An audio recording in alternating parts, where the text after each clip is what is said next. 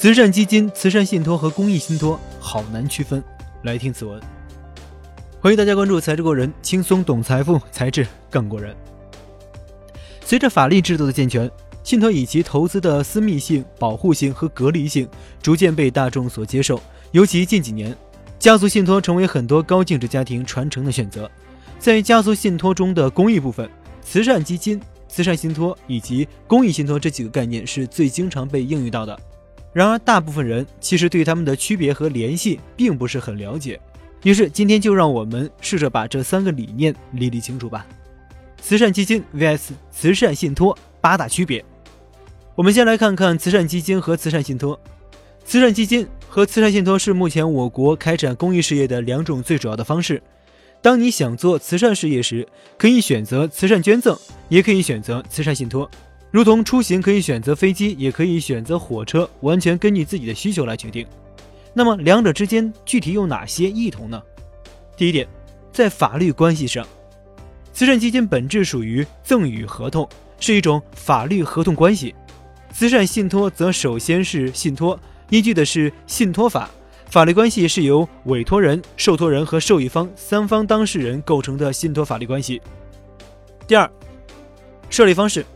慈善基金作为赠与行为的一种，可以采取书面或口头以及其他形式来进行。如同捐赠人要求签订书面捐赠协议时，慈善组织应当与捐赠人签订书面捐赠协议，而慈善信托必须采取书面形式设立。第三，资产的隔离性。捐赠慈善捐赠中，将资产捐赠出去后，资产所有权将完全转移给受赠人，成为受赠人的固有资产，无法与受赠人的其他资产隔离。而慈善信托中，信托一旦设立，财产就独立于受托人的资产，也独立于委托人的资产，成为被隔离的资产。第四，资产的筹集。慈善法规定，慈善基金自成立之日起，可以面向特定对象进行定向募捐，依据。依法登记满两年后，可以向登记部门申请公募资格。也就是说呀，慈善基金可以展开公募。慈善法和信托法对慈善信托的规定，则是可以以追加委托人的方式筹集资金，但原则上不得公开募集，只能以定向募捐的方式。第五，保值增值能力。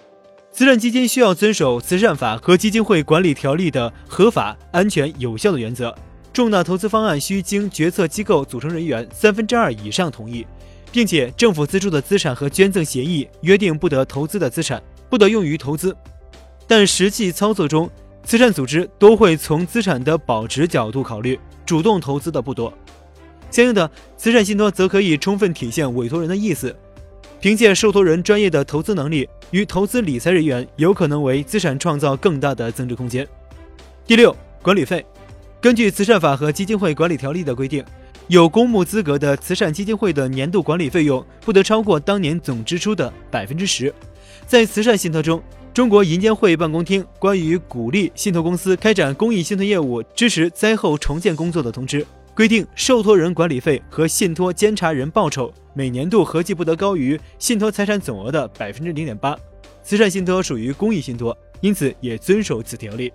根据信托业协会援引的一项数据显示，在二零一七年备案的二十二单慈善信托中，受托人、监察人不收取报酬的为十三单九单约定收取信托报酬，报酬在0.2至0.7之间。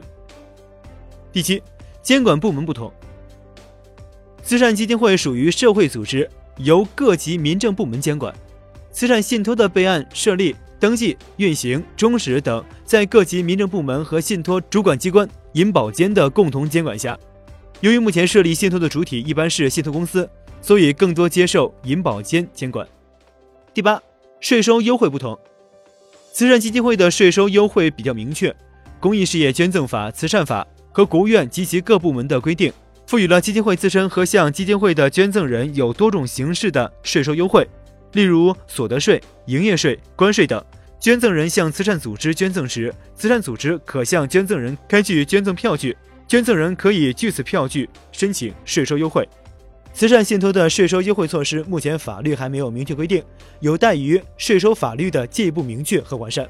慈善信托 vs 公益信托脱胎产生，那么公益信托和慈善信托又有什么区别呢？在慈善法中，慈善信托一章七条，总第四十四条是这么规定的：本法所称慈善信托属于公益信托，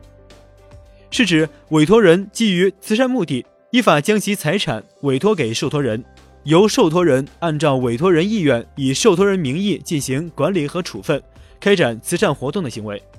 注意，慈善信托是公益信托的一种。然后我们再来看一看二者的区别。慈善法第四十六条规定，慈善信托的受托人可以由委托人确定其依赖的慈善组织或者信托公司担任。可见，慈善信托的受托人仅限于慈善组织和信托公司。而公益信托的定义，尽管和慈善信托几乎一模一样，但公益信托的受托人可以包括自然人和法人。那么问题来了，既然慈善信托是公益信托的子集，为何近几年慈善信托反而更多的在替代公益信托出现呢？原因在于啊，公益信托在我国始终没有发展起来。随着慈善法的落地，慈善信托由于有更明确的法律依据，从而成为现在的显学。二零一一年，《中华人民共和国信托法》出台，其第六十一条明确规定，国家鼓励发展公益信托，但受制于当时人们金融意识的普遍缺乏，公益信托被束之高阁长达七年。直到二零零八年才出现了第一单公益信托，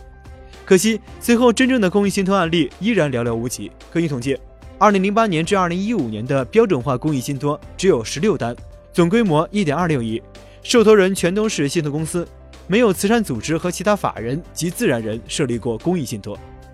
时间到了二零一六年，慈善法出台，此时的中国金融环境已经和二零零一年非常不同，社会需求和公众慈善意识也大大提高。信托公司和慈善组织都有充足的兴趣设立慈善信托，社会的热点集中到了慈善信托上，公益信托反而比较少被涉及，只能在角落里画圈了。所以一言以蔽之，慈善信托自公益信托脱胎而来，却因慈善法的出台有了更为明确的法律依据，从而基本取代了出现更早的公益信托。基金以遗子孙，子孙未必能尽守。积书以遗子孙，子孙未必能尽读，不如积阴德于冥冥之中，以为子孙无穷之计。一千年前的司马光就已经意识到了家族的传承不能仅仅传私意，而以传承精神为优先。这样的思考，一千年后的今天已然达成共识。在家族信托的公益配置中，慈善基金、慈善信托已成为两个最主要的配置工具，公益信托则被慈善信托所取代。弄清楚三者之间的联系。将会有助于我们更好地理解慈善事业，让更多需要帮助的人得到帮助，也满足了对美好生活的传递，让财富在社会中二次流动。好了，今天的节目就到这里，轻松懂财富，才智更过人。感谢收听《才智过人》，我是杨涛，下期节目再见。